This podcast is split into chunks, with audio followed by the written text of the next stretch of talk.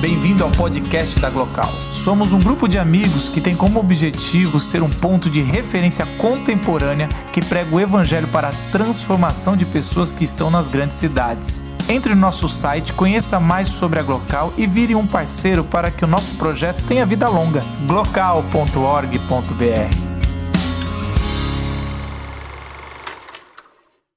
Oi, gente. Oi, funcionou. Boa noite. É, o Marcos Botelho não precisa de apresentação, né? Porque é famoso, todo mundo conhece. Mas eu sou a Mariane Tavares. É, eu faço doutorado em literatura e pesquiso a relação da poesia com outras artes. Então, com as artes plásticas, com a música, com as artes cênicas. E vim conversar com vocês hoje sobre a poética da Marisa Monte, né? É, quem veio aqui por causa do tema, por ser a Marisa Monte, levanta a mão. É, metade, vamos considerar, né? É, de forma bem didática, né? Eu vou explicar para vocês qual vai ser o percurso que eu vou fazer, né? Para vocês entenderem melhor. É, primeiro explicar meu recorte, porque a obra da Marisa é muito grande, né? Então a gente no tempo que é limitado não, não tem como falar sobre toda a obra dela. Então eu escolhi a canção Vilarejo, porque nela eu identifico uma poética. E o que é uma poética? É, a poética é um conjunto de características formais, no que diz respeito à estilística do texto mesmo, e temáticas também. Então, um conjunto de características de composição é, que aparecem ao longo da obra de um autor. Então, eu acho que nessa canção Vilarejo aparecem características da Marisa antes de Vilarejo e pós-Vilarejo, nas outras canções, também aparecem características da canção Vilarejo. E aí, essa parte que eu expliquei para vocês, para contextualizar, eu vou falar no fim. É, primeiro, eu vou fazer um panorama mesmo da, é, da carreira da Marisa, né? cronologicamente, falando das obras, assim, rapidamente. E como é metade né, que veio por causa dela especificamente, é interessante para as outras pessoas que não conhecem, porque às vezes tem gente que vem só por causa da canção mesmo. Ah, vilarejo, famosa, vou. Então, vou fazer esse percurso panorâmico com vocês primeiro. E aí, como uma boa professora de literatura, né, estou com a minha caderneta, para não esquecer nada, porque tem informações muito importantes aqui. É, e o ano passado, em 2017, a Marisa completou 50 anos de idade e comemorou 30 anos de carreira musical, né? Ela o primeiro CD dela foi em 1989, mas ela começou a cantar antes, em barzinho e tal. Em 89 ela gravou um CD, é, MM, que eram regravações de grandes sucessos da, da música brasileira. E aí, em 91, ela gravou o primeiro CD com canções originais, né, que eram composições dela e composições de outros artistas. E o CD foi mais né, que teve dois grandes sucessos, né? É, Bem que se quis, que normalmente quando fala o primeiro sucesso da Marisa foi Bem que se quis, é, e também teve um grande sucesso que foi Beija Eu, que foi mais uma polêmica, né, por causa da inversão sintática, né? Ela faz isso o tempo todo, mas as pessoas só reparam quando é Beija Eu porque soa muito errado, né? Mas a licença poética permite. Ela emplacou com esses dois hits. Depois, em 94, ela veio com Verde e Amarelo, Cor-de-Rosa e Carvão. Foi um CD um pouco mais, já com uma pegada mais de samba. É, e é importante destacar que a Marisa ela transita entre o MPB, o pop e o samba. Mas como é bem eclética a obra dela, ela quase que é difícil categorizar, dizer, ah, a Marisa ela é cantora de... É, nem ela se rotula e nem a crítica musical também rotula a obra dela. E essa coisa de fazer esse movimento mais na direção do samba é importante porque ela é filha do Carlos Monte. E o Carlos Monte ele foi diretor da Escola de Samba Portela durante muitos anos, o que também explica essa a parceria que ela mantém até hoje com a velha guarda da Portela, né?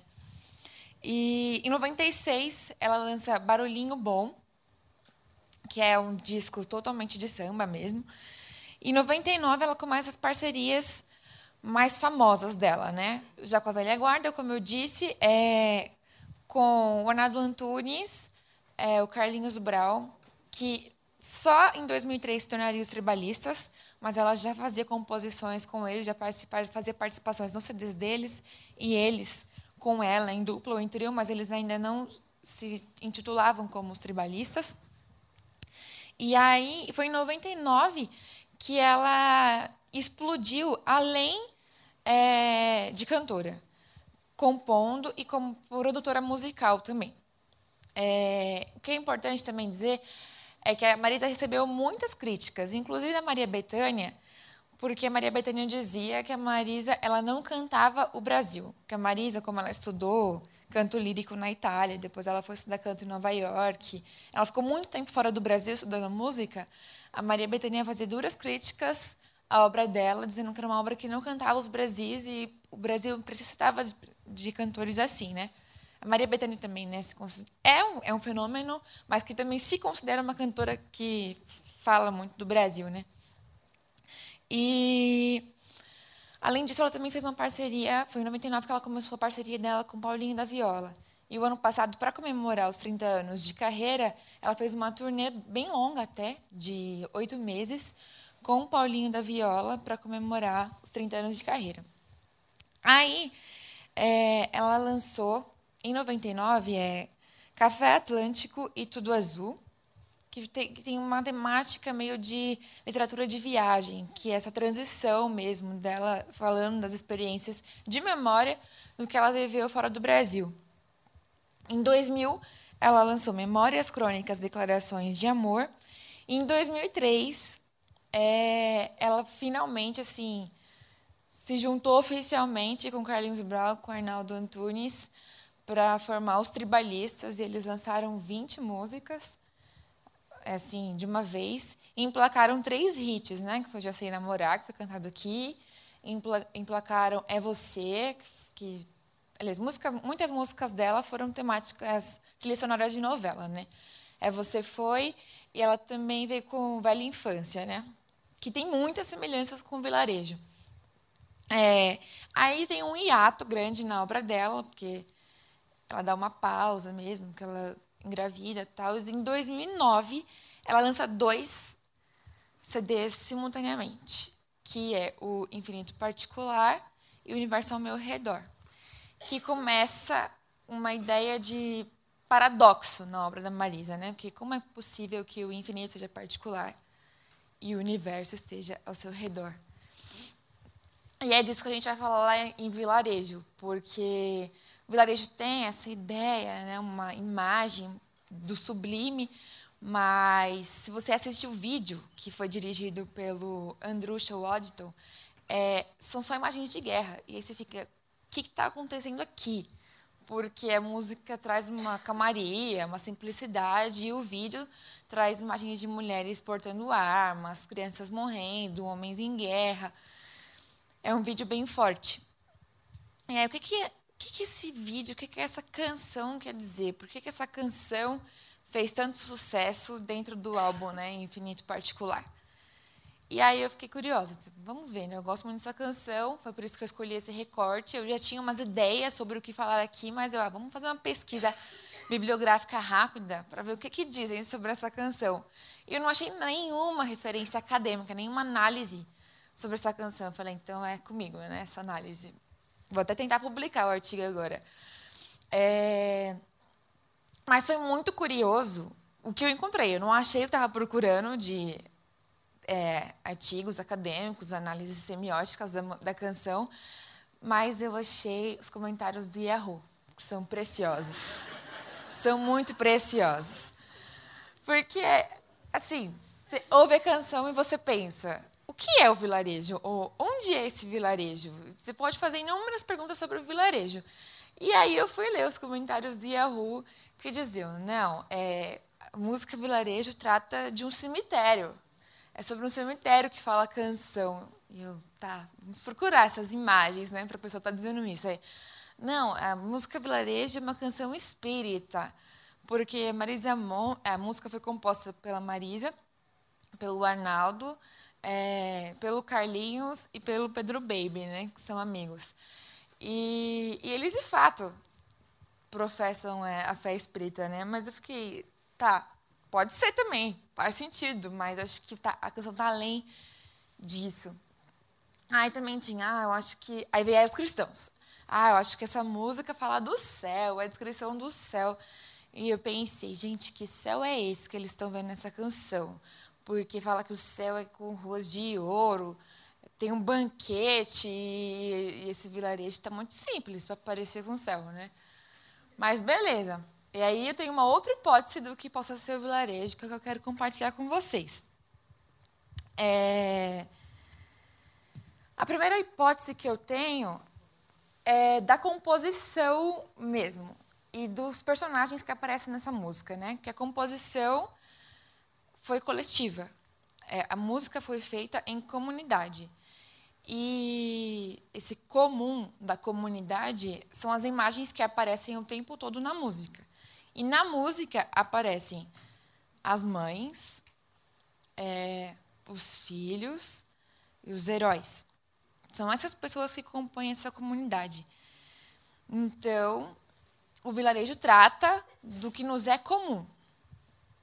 Depois eu penso que Pode ser que seja interpretado que o vilarejo trate de uma transcendência, de uma coisa que você vai alcançar, que teve pessoas que justificaram isso com para o verdadeiro amor. Tem o verdadeiro amor para quando você for. For para onde? Morrer? Não sei. Mas é, tem uma coisa assim que é propriamente de uma poética arcade, né? É, que retoma os valores greco-romanos, e, e o renascentismo, uma coisa que parece idealizada quando fala que todas as mesas vão ter pão, é, haverá justiça, né? Porque se todas as mesas vão ter pão, nenhuma mesa, nenhuma família vai passar fome. É, as imagens mesmo de você ver o horizonte quando você descansa.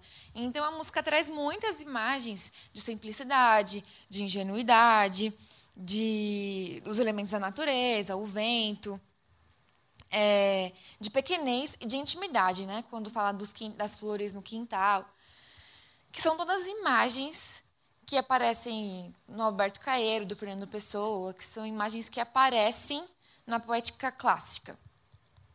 Só que aí tem um verso que quebra toda essa expectativa, quando fala da razão.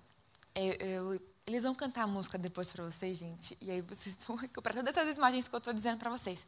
Mas tem um momento que a música fala da razão. Alguém lembra o verso que fala da razão? Isso. Lá o mundo tem razão. E aí vem um complemento direto desse verso, que os é, sonhos semeando o mundo real. Então, esses dois versos quebram a expectativa de que ela está falando de um mundo transcendente, de uma coisa do além, de, do, que, do que está por vir. Não. Esses versos estão falando de razão e de realidade. A gente não vai discutir aqui o que é realidade, porque senão a gente vai ficar aqui a noite inteira. Mas está falando do aqui e do agora. A canção.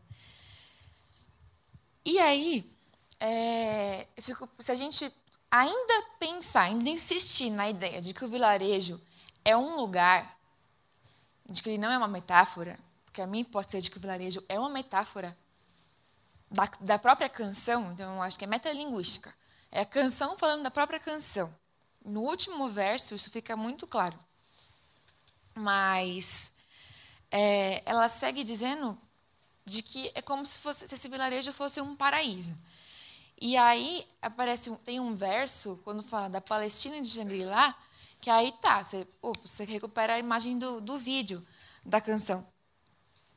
E é muito legal que ela pega essas duas imagens da Palestina, porque a gente sabe quem são os heróis políticos e religiosos da Palestina. A gente sabe que desde o início, desde sempre, na verdade, a Palestina ela vive em guerra. E Shangri-La é exatamente o oposto do, da Palestina. Porque Shangri-La, a primeira vez que Shangri-La aparece, ela aparece num livro é, que se chama Horizonte Perdido, do James Hilton, que, que foi escrito em 1925. E Shangri-La é quase igual ao vilarejo, é como se ela tivesse lido o livro do, do James Hilton para poder escrever a canção Vilarejo, porque Shangri-La é um lugar assim nas montanhas do Himalaia, um lugar de paz, um lugar onde as pessoas elas descansam, um lugar onde as pessoas são felizes, um lugar onde as pessoas se ajudam. Porém, tem uma diferença.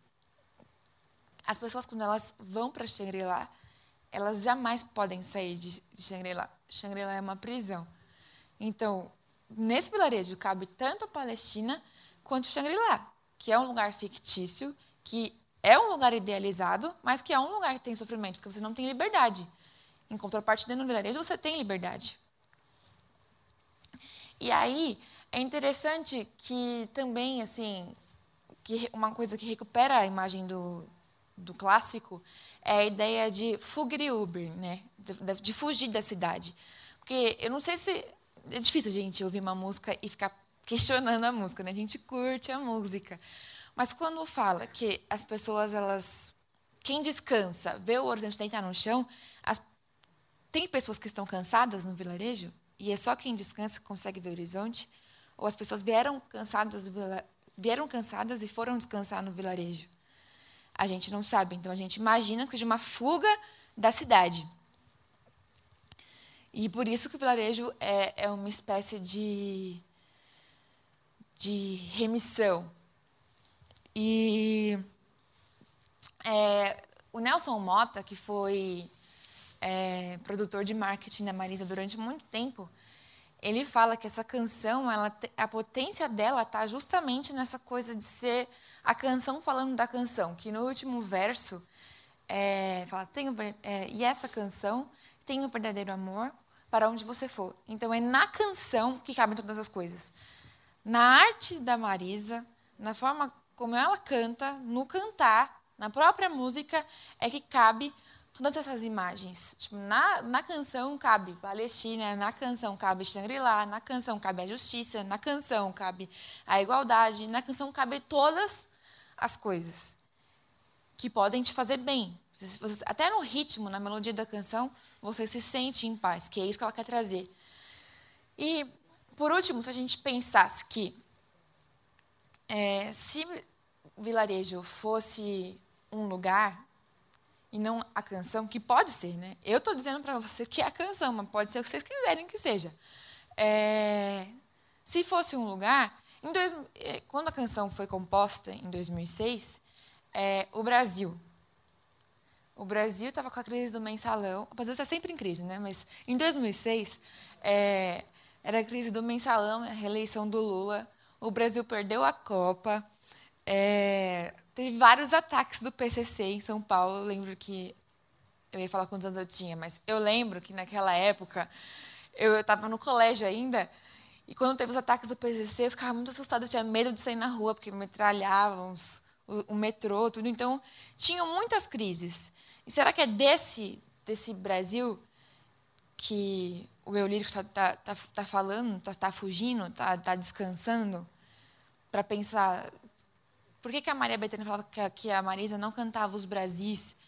E aí, em 2015, a Maria Bethânia, ela lança uma nota, porque ela começa uma turnê, que foi muito importante com uma estudiosa de literatura, Clarice Bardinelli, e ela queria convidar a Marisa para cantar com ela. E ela escreveu uma nota dizendo: a Marisa é uma menina danada, ela é muito, muito boa compositora, ela é ótima. Ela rasgou elogios para Marisa. E aí perguntei: será que a Marisa não cantava os Brasis? Será que ela não tem cantado os Brasis, só que de uma outra forma? Uma forma que é particular dela, uma forma que é infinita, para a gente ser poético também. É, e ainda, é, tanto Nelson Mota quanto a Maria Bethânia falam que a Marisa ela é mito e tabu. Ela é um mito porque assim, ela tem intervalos muito grandes entre uma obra e outra. Sempre fica aquela expectativa, tipo, será que ela vai lançar alguma coisa? Será que ela encerrou a carreira? o que, que vai ser? Gera-se sempre uma expectativa e toda vez que ela vem com uma obra, a obra dela tem uma potência muito grande e emplaca muitos hits, muitos hits. É, apesar de muitas pessoas também considerarem que a obra da Marisa ocupa um, um cânone, é, um lugar meio elitista na, na música brasileira, né? E ela é um tabu porque de, assim, lógico que depois dela vai vir várias outras. Tão boas quanto? Não sei, aí é a opinião de fã, né? Tão boas quanto, não sei. Mas virão muitas outras. depois da Marisa. Mas é difícil viver depois da Marisa, porque você fica à sombra, você sempre tem que pensar o que, que eu vou fazer depois. Já que ela é tão eclética, já que ela passa por tantos lugares, assim, já que ela transita com todas essas parcerias. E, por último, é, mas não menos importante, fica a dica para vocês. É, agora, em 2018, ela volta com os tribalistas, que, na minha opinião, cantando o Brasil de novo, o Brasil e o mundo, na verdade, porque é a turnê Juntos Somos Um Só. Tem composições sobre a crise dos refugiados, que é um tema muito contemporâneo, muito do nosso cotidiano. Tem canções sobre memória, tem canções sobre diversidade. E é isso, ela está sempre se reinventando, é, que eu queria compartilhar com vocês. E eu falei, né? Posteriori, né? Mesmo depois de Vilarejo, tem coisas que aparecem em outras canções que caberiam em Vilarejo.